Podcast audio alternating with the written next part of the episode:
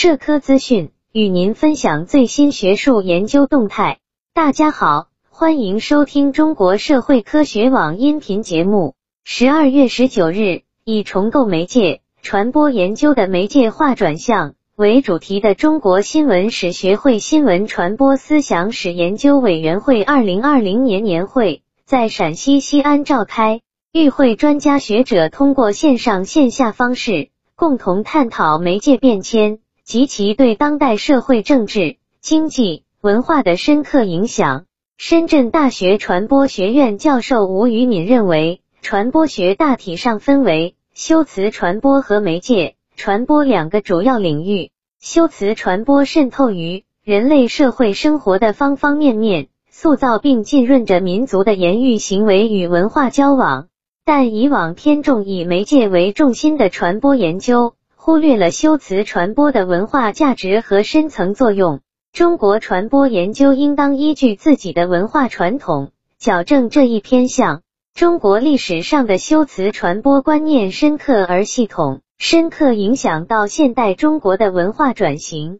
重续中国修辞传播的传统，中国传播学应确立自己的学术文化主体性。建立自己的学术知识体系和理论话语体系。复旦大学新闻学院教授孙伟探讨了媒介变迁与未来城市空间发展的关系，并从数字媒介的空间化进程、媒介的仿真到全真、数字城市文明三个方面展开论述。他提出，在全真媒介中，媒介与现实的时空界限正逐步消失，媒介对主体意识的影响。转变为智能身体主体感性的场景的物质化的体验。计算是人类的古老梦想，算法作为计算的一种通用语言，正在成为大数据时代的技术核心。中国传媒大学传播研究院教授陈卫星认为，计算是按照一定的规则对数据进行转换的过程。文本、图片和音频都是数据。以搜索和数据挖掘为主要形式的数据转换过程就是计算。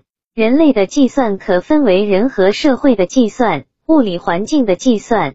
前者研究人和群体的行为，包括过去和现在，有组织和无组织；后者研究人类生活环境的状态。在算法逻辑下，人类的思维还将面对哪些变化，将成为我们不得不面对的问题。会议由中国新闻史学会新闻传播思想史研究委员会主办，陕西师范大学新闻与传播学院承办。本期节目就到这里。如果您想收听更多音频节目，获取更多学术资讯，请关注和订阅中国社会科学网。让我们携手共同打造哲学社会科学爱好者的精神家园。感谢您的收听，我们下期再见。